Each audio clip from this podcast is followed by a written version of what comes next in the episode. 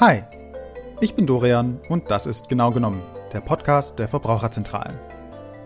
In jeder Folge spreche ich über große und kleine Verbraucherthemen, von zu leeren Chipstüten bis zum Gerichtsverfahren im Abgasskandal.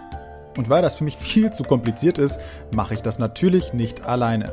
Ja, hallo Herr Lötzer, erstmal vielen Dank für die Einladung. Mein Name ist Hasibe Dünder. Mein Name ist Dietlinde Blee. Mein Name ist Gabi Bernhard. Mein Name ist Carola Elbrecht. Ja, hallo, vielen Dank für die Einladung. Ich heiße Oleg Wovk. Mit dabei sind Expertinnen aus der Welt des Verbraucherschutzes, die mir erklären, warum E-Scooter vielleicht doch nicht so umweltfreundlich sind, wie ich dachte, oder wie man online beim Einkaufen Betrüger erkennen kann.